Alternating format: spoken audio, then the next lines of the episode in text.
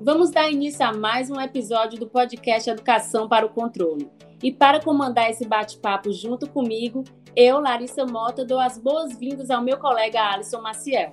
Olá, Larissa. Estou animado para a conversa de hoje, porque o tema é da ordem do dia: aquisição de insumos e vacinas.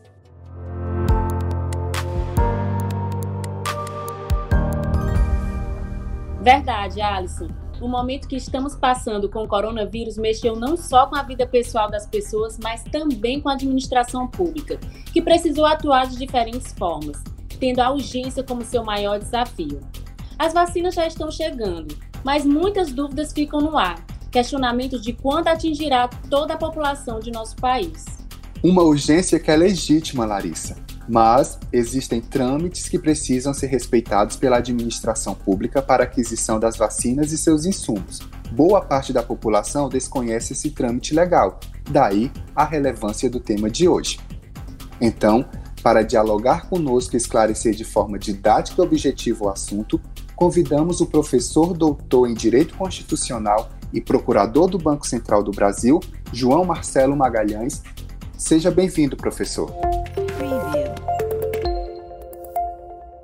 Olá a todos, obrigado. Eu que agradeço o convite. Esse tema é de fundamental importância para o momento atual que a gente vive, né? não só para a administração pública, mas principalmente para os cidadãos. Nós que agradecemos a sua disponibilidade. O professor Marcelo, sempre muito acessível para nós do IPC, grande parceiro de nossos cursos e eventos. E não podia ficar de fora do podcast Educação para o Controle. Professor, o tema da aquisição de insumos e vacinas é tratado numa MP, medida provisória, Assim, para darmos uma contextualizada, deixar nossos ouvintes inteirados, a princípio, o que é esse instrumento legal, a medida provisória? Bom, a medida provisória é uma espécie normativa que ela se inicia pelo chefe do Poder Executivo. Ela, tá, ela tem previsão no artigo 62 da Constituição e ela é, foi pensada pelo, pelo Constituinte para situações de urgência, de relevância e urgência. Então, quando o assunto é muito importante, muito urgente e precisa de um regramento de forma rápida, esse tema pode ser colocado por meio de medida provisória a partir de um texto elaborado pela assessoria é, e, e, finalmente aprovado pelo chefe do executivo. No caso, nós temos aqui que a lei atual que dispõe sobre a aquisição de vacina pela administração pública, ela começou, já virou lei, mas ela começou com uma medida provisória, que é a medida provisória 1026 de 2020 essa medida provisória, iniciada pelo presidente da República, por quê? Porque a matéria era de relevância e urgência, e foi preciso, colocado, foi preciso ser colocado logo um texto para disciplinar a aquisição de vacinas, dada a urgência da necessidade de aquisição.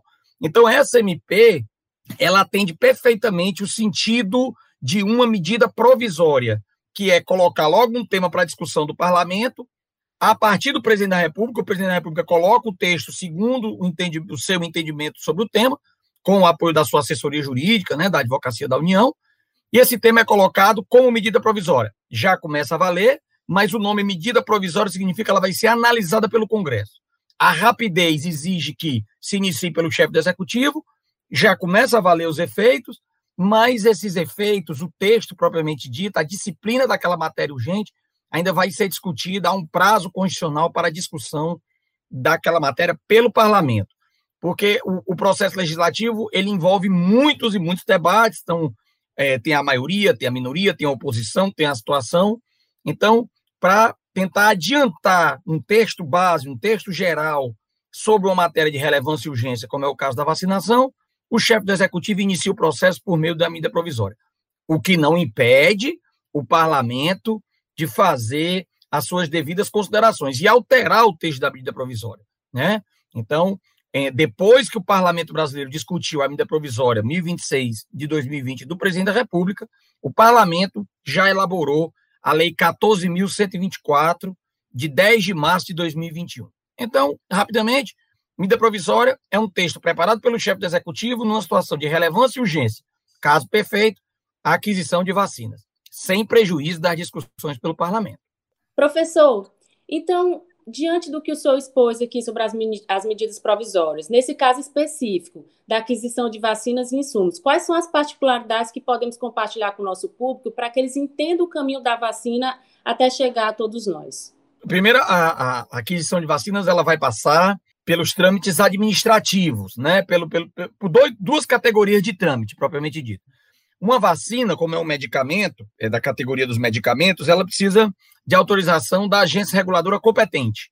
Então, existe a chamada análise técnica, primeiro, para aquisição de um medicamento, que passa pela Anvisa. A gente tem visto aí a Anvisa colocada na pauta das, das notícias, que é a agência reguladora que faz a, a no, no, país a autorização para o consumo interno de medicamentos. Né? Então, existe o trâmite técnico, é uma agência reguladora, ela faz uma análise técnica sobre a, sobre a viabilidade de um determinado medicamento. E, no caso, a Anvisa está fazendo estudo de viabilidade técnica de vacinas que podem ser utilizadas com eficácia e segurança para a população brasileira. Então, ela já autorizou aí algumas vacinas, nós já temos algumas vacinas adquiridas.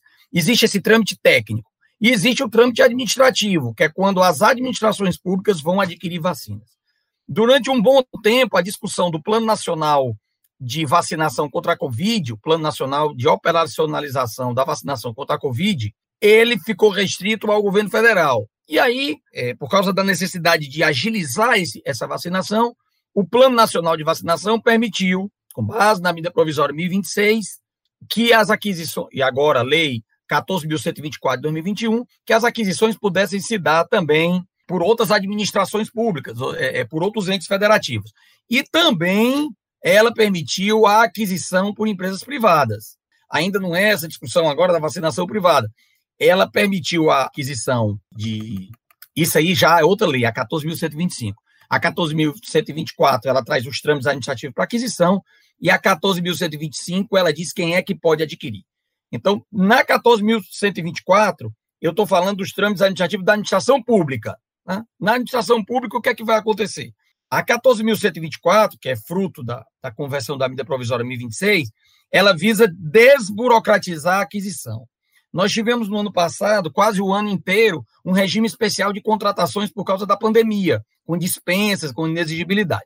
E agora, esse regime especial de contratação passou a valer especificamente para vacinação e os insumos necessários à vacinação, que é o artigo 2 da Lei 14.124. Então, o artigo 2 da 14.124 autoriza a administração pública, direta e indireta, inclusive outros entes federativos, a celebrar contratos com dispensa de, de licitação, ou seja, está autorizada a dispensa, está autorizada a contratação direta para, mais uma vez, qual é o objetivo? Facilitar a aquisição das vacinas. Partindo do, do, do princípio de que a Anvisa já autorizou uma vacina em território nacional, tanto a 14.125 como a 14.124, a 14.124 é a contratação direta de vacina e seus, e seus insumos. E a 14.125 é a autorização para compra de entes federativos e empresas privadas. Tanto a 14.125 quanto a 14.124 pressupõe vacina autorizada pela Anvisa, aquela outra linha de atuação para a vacina chegar na população. Atuação técnica. Anvisa autorizou uma vacina. Então vamos ver quais são as facilidades para adquirir a vacina. Qual foram as medidas de desburocratização para adquirir a vacina? 14.124, Lei 14.124. Quem pode adquirir? Em que condições? 14.125. Então, a 14.124 fala que a administração pública pode contratar com dispensa de licitação aquisição de vacina e dos insumos destinados à vacinação. Tá? Inclusive antes do registro sanitário ou da autorização de uso. Você já pode fazer a aquisição antes. Só pode usar a vacina depois que o registro sanitário for autorizado pela Anvisa. Mas você já pode fazer a aquisição antes o gestor público imagina que os estudos estão adiantados, é uma questão de tempo que a, que a Anvisa vai autorizar, e aí ele faz a aquisição de vacinas e insumos destinados à vacinação. Esse é o primeiro grupo. E existe um grupo acessório, existe um grupo de contratações acessórias à vacinação, que são o quê? Bens e serviços de logística, de tecnologia da informação, né? sistemas de informação, sistemas de, de divulgação de dados, né? comunicação social e publicitária, ou seja, publicidade, incentivo, campanhas de incentivo à vacinação. E ainda treinamento necessário à implementação da vacinação. Treinamento de profissionais de saúde. Tudo isso ligado diretamente à vacina, a vacina propriamente dita, os seus materiais, os seus insumos, o, o, o insumo farmacológico, está no grupo 1 do artigo 2 da Lei 14.124. e as aquisições necessárias de logística, de publicidade e de treinamento estão no inciso 2 do artigo 2 Tanto uma quanto outra devidamente motivadas, devidamente motivadas, que se adequam ao, ao Programa Nacional de Imunização, estão previstos no artigo 2 da Lei 14.124, com dispensa de licitação. E aí a 14.125 autoriza quem fazer essas aquisições? Artigo 1 parágrafo 1 União, Estados, Distrito Federal, município. Desculpa, artigo 1 caso. União, Estado, Distrito Federal e município ficam autorizados a adquirir vacinas. Então, quando a 14.125 diz que União, Estado, Distrito Federal e município ficam autorizados a adquirir vacinas, desde que a, a Agência Nacional de Vigilância Sanitária tenha concedido registro ou autorização de uso emergencial, a 14.125 vai autorizar a contratação direta. E na 14.125 ainda há possibilidade de pessoa jurídica de direito privado adquirir vacinas. Mas aí elas precisam, é, as pessoas jurídicas de direito privado, elas precisam doar todas as vacinas que adquirirem enquanto estiverem faltando pessoas na fila de prioridades. Quando passar a prioridade, as empresas privadas podem adquirir e podem ficar com 50% das doses administrando de forma gratuita e doar os outros 50% para o SUS. Então, nós temos o seguinte, fazendo um resumo da coisa. A 14.125 autoriza que União, Estado, Distrito Federal e municípios, União, Estado, Distrito Federal e município, adquiram vacinas, adquiram vacinas. E a 14.124 facilita essa aquisição no âmbito administrativo, com a possibilidade de dispensa de licitação para tanto a vacina como serviço de logística, de transporte, de comunicação social e de treinamento. Com um detalhe, a 14.125, ela fala que União, Estado, Distrito Federal e município poderão celebrar esses, esses contratos de aquisição desde que a Anvisa já tenha autorizado. E a 14.124 fala de dispensa de licitação, inclusive para vacinas que ainda não tenham sido autorizadas pela Anvisa. O que é que a gente conclui disso? É que poderia até mesmo haver uma compra, uma aquisição direta de vacinas não autorizadas, mas elas não podem ser o quê? Aplicadas. Tá? Essa é a melhor interpretação que a gente faz lendo conjuntamente a 14.124 com a 14.125. A 14.124, o senhor relatou que ela traz uma certa desburocratização para a aquisição das vacinas e seus insumos. Porém, a gente percebe que não é um cheque em branco isso, apesar da certa liberdade que os gestores têm, isso não os dá o direito de fazer a qualquer preço. Então, Perfeito. o que o senhor cita como os principais cuidados que o gestor deve ter diante aí dessa certa liberdade e o que essa lei, a 14124, também traz em relação aos órgãos de controle. É, vamos nós. Agora eu vou falar especificamente da 14124, que é o processo interno de aquisição, processo de aquisição das vacinas dentro da administração pública. Vamos esquecer um pouco aqui a 14.125, que é a que autoriza entes federativos e empresas privadas a comprar. Vamos ver como é que a coisa vai funcionar dentro do âmbito da administração pública, seja União, Estado Federal, município. Primeira parte da sua pergunta, cuidados especiais que os gestores devem ter, porque, como você bem falou, não é um cheque em branco. E a segunda parte, o papel do controle. Então, primeiro de tudo, a contratação por dispensa de licitação de vacinas, insumo, logística, treinamento e publicidade relativa à campanha de vacinação, não dispensa, primeiro de tudo, a abertura de um processo administrativo com toda a documentação necessária. Que documentação, fundamentalmente, que documentação? A pesquisa de preço, a negociação de preço, a motivação da escolha daquele contratado, muitas vezes só tem um contratado disponível, a justificativa do preço, os elementos técnicos que fizeram optar pelaquela vacina e os elementos de pesquisa de preço que fizeram aceitar aquele preço, ou as negociações para o preço.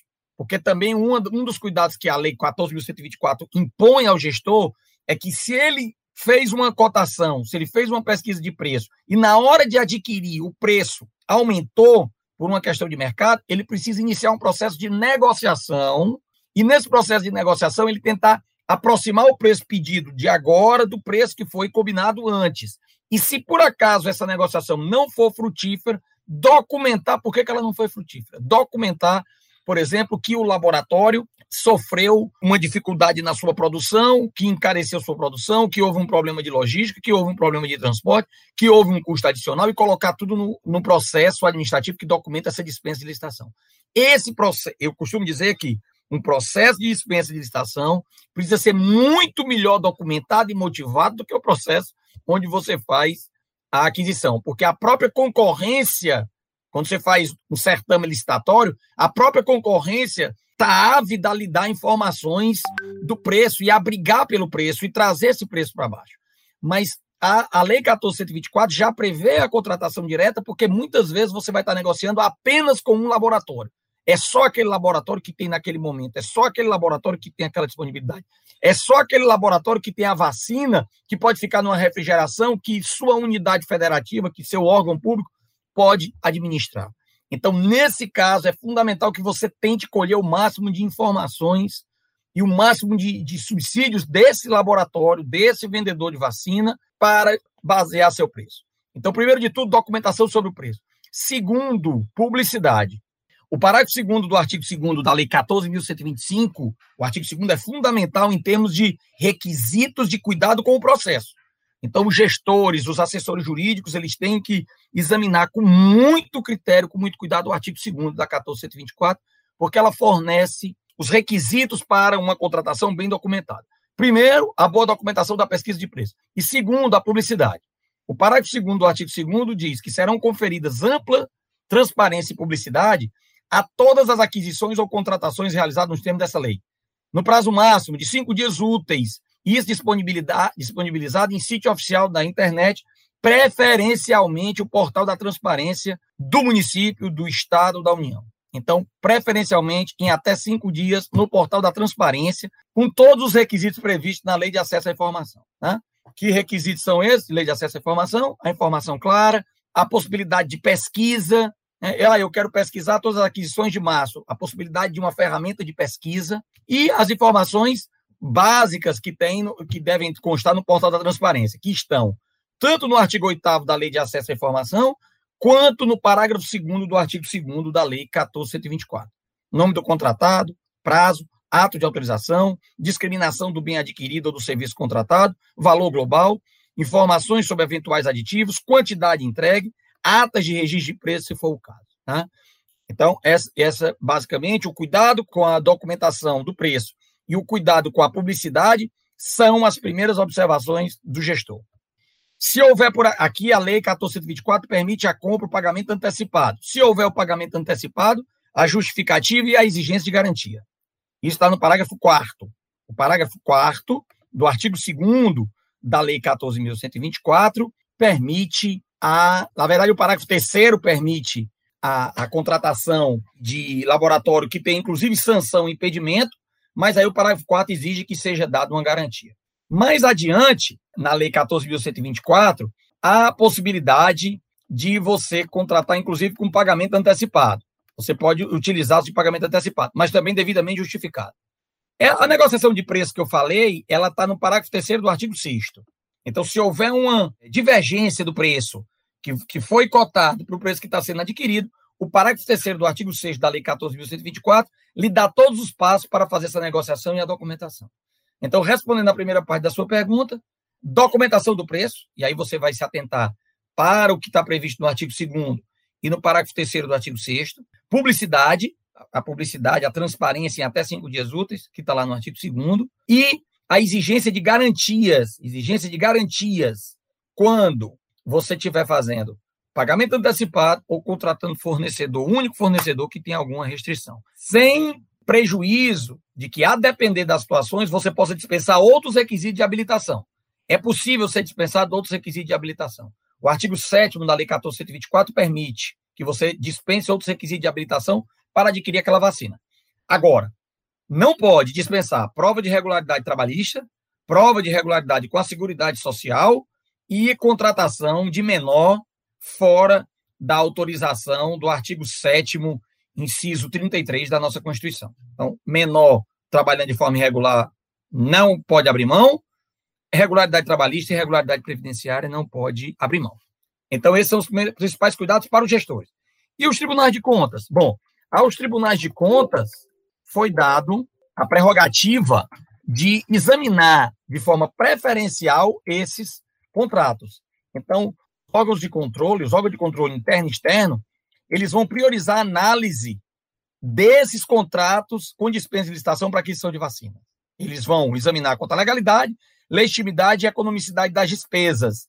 E também com base em todas as diretrizes, todas as obrigações colocadas nessa Lei 14.124.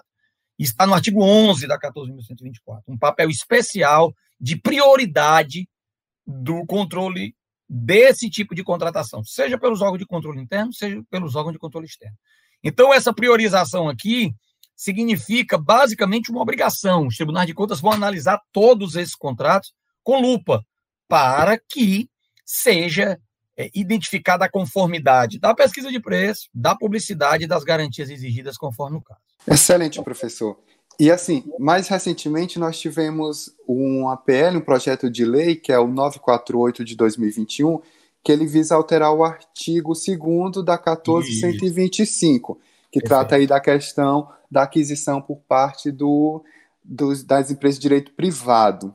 Perfeito. O que é que essa PL ela influencia em tudo que a gente já conversou até aqui? Pronto. Esse PL, o projeto de lei é 948, se eu não me engano, né? Exatamente, é 948 de 2021, perfeito, 948 de 2021. Ele prevê, nós estamos falando até agora da 14.124, que são os trâmites administrativos para aquisição direta. O PL, o PL 948 de 2021, ele visa alterar o artigo 2 da 14125. Então, 14124, exigência para contratação direta. 14125, quem pode comprar? Quem pode comprar está lá no artigo 2 O que é que diz hoje o artigo 2 da 14125? Aliás, o que é que diz o artigo 1 da 14125? Enquanto perdurar a emergência, podem comprar União, Estados Federal e municípios. O que é que diz o artigo 2 da 14.125? Pessoa jurídica de direito privado pode adquirir vacina. Apesar de alguns laboratórios terem já mencionado que não tem como negociar com empresas, mas o direito brasileiro, não, não foi só o Brasil, outros países pelo mundo também autorizaram que empresas privadas adquiram vacinas. Mas como foi que o Brasil fez? O Brasil fez de uma forma bem rigorosa, de uma forma que passa pelo controle do poder público. Então, como é que está hoje a redação do artigo 2 da 1425? Pessoas jurídicas de direito privado poderão adquirir diretamente vacinas contra a Covid, que tem autorização, tem que ter autorização da Anvisa, na redação atual. Então, que tem autorização temporária para uso, autorização excepcional e temporária para importação e distribuição ou registro sanitário concedido pela Anvisa, desde que sejam integralmente doadas ao SUS, enquanto tiver grupo prioritário.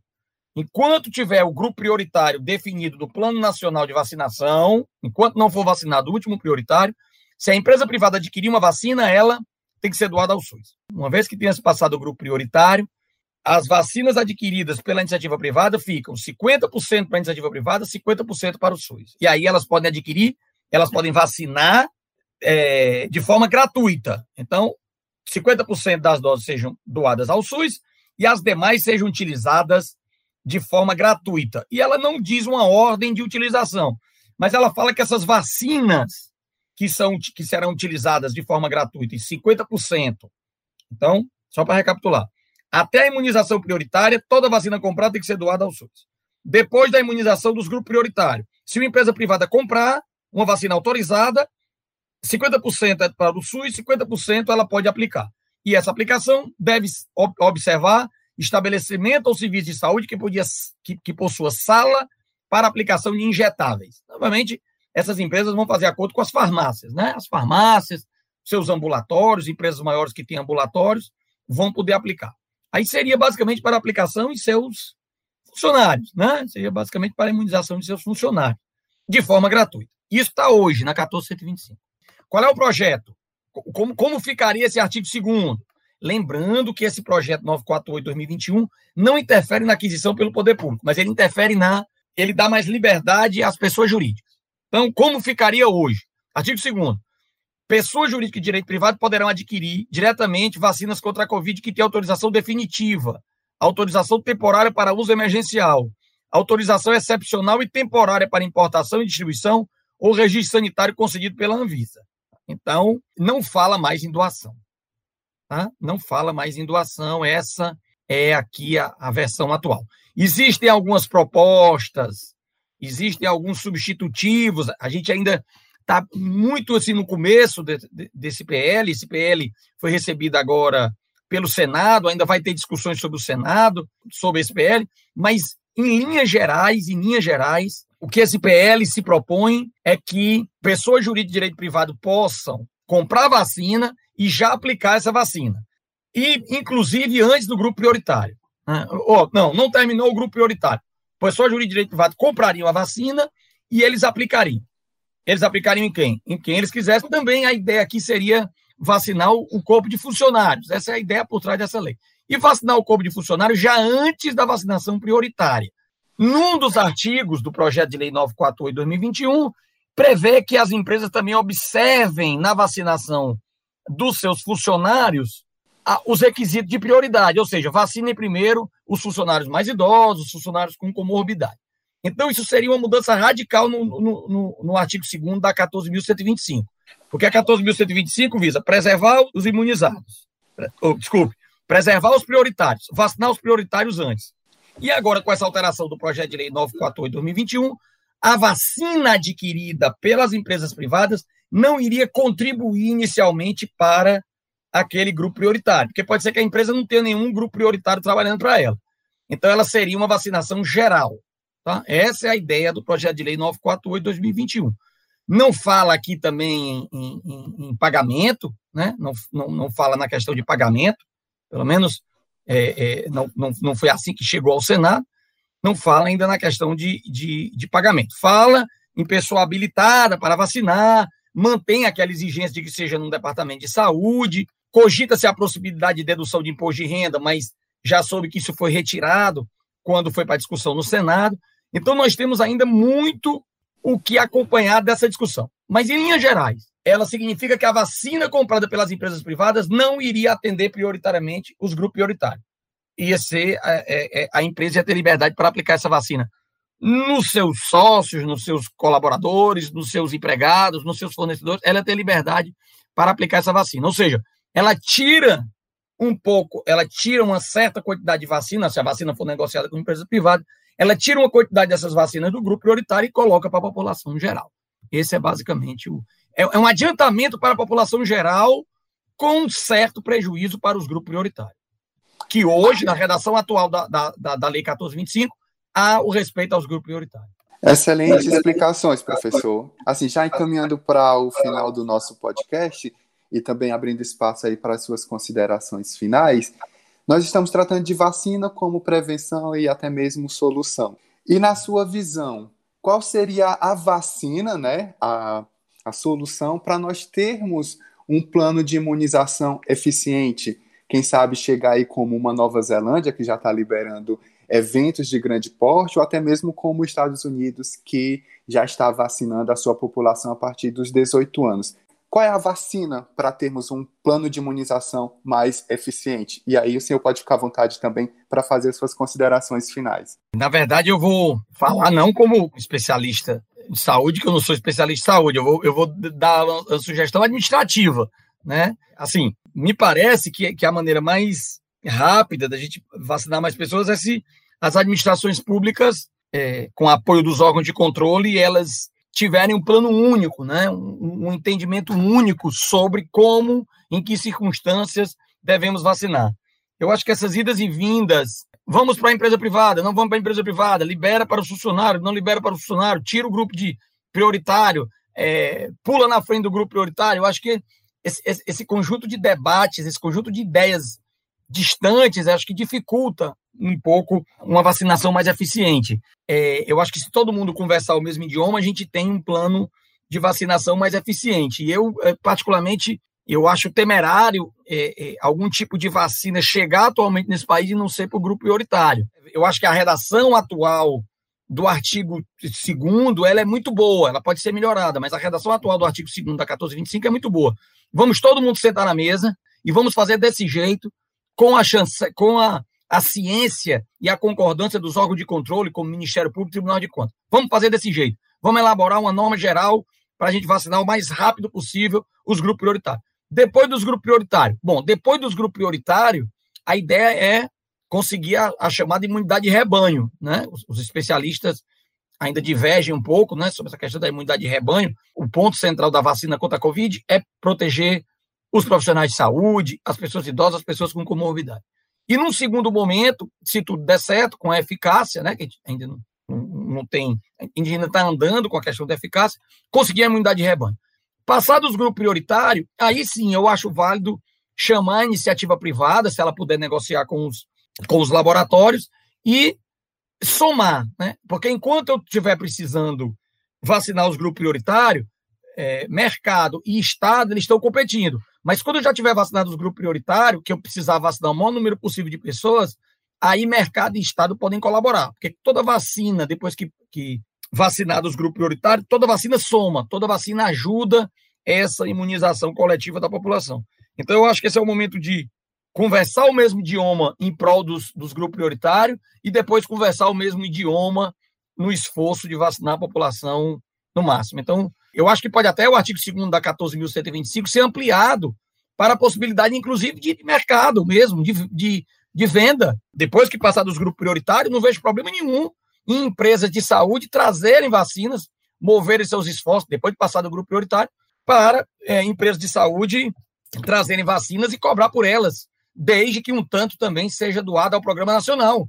Então, se você. Ah, você pode vender sua vacina, mas desde que você me doe o mesmo tanto. Ah, tudo bem, a vacina vai ficar mais cara, mas tudo bem. Quem puder pagar a vacina vai saber que está pagando para ele e vai ter que estar tá pagando também por alguém que não pôde receber a vacina. E aí isso agiliza. Depois de passar dos grupos prioritários, eu acho sim que é possível ampliar esse acesso aí, essa, essa colaboração do mercado com o Estado. E, e quero agradecer a, o convite por participar desse debate tão importante. Essenciais esses esclarecimentos, professor, uma verdadeira aula. Mas estamos chegando ao fim de mais um episódio do podcast Educação para o Controle. Agradecemos mais uma vez a sua participação e a você que está aqui nos ouvindo, fazendo parte dessa conversa. Tchau, pessoal, e continue acompanhando as ações do Instituto Plácido Castelo em nossas redes sociais. E não esqueçam de compartilhar. Até o próximo encontro.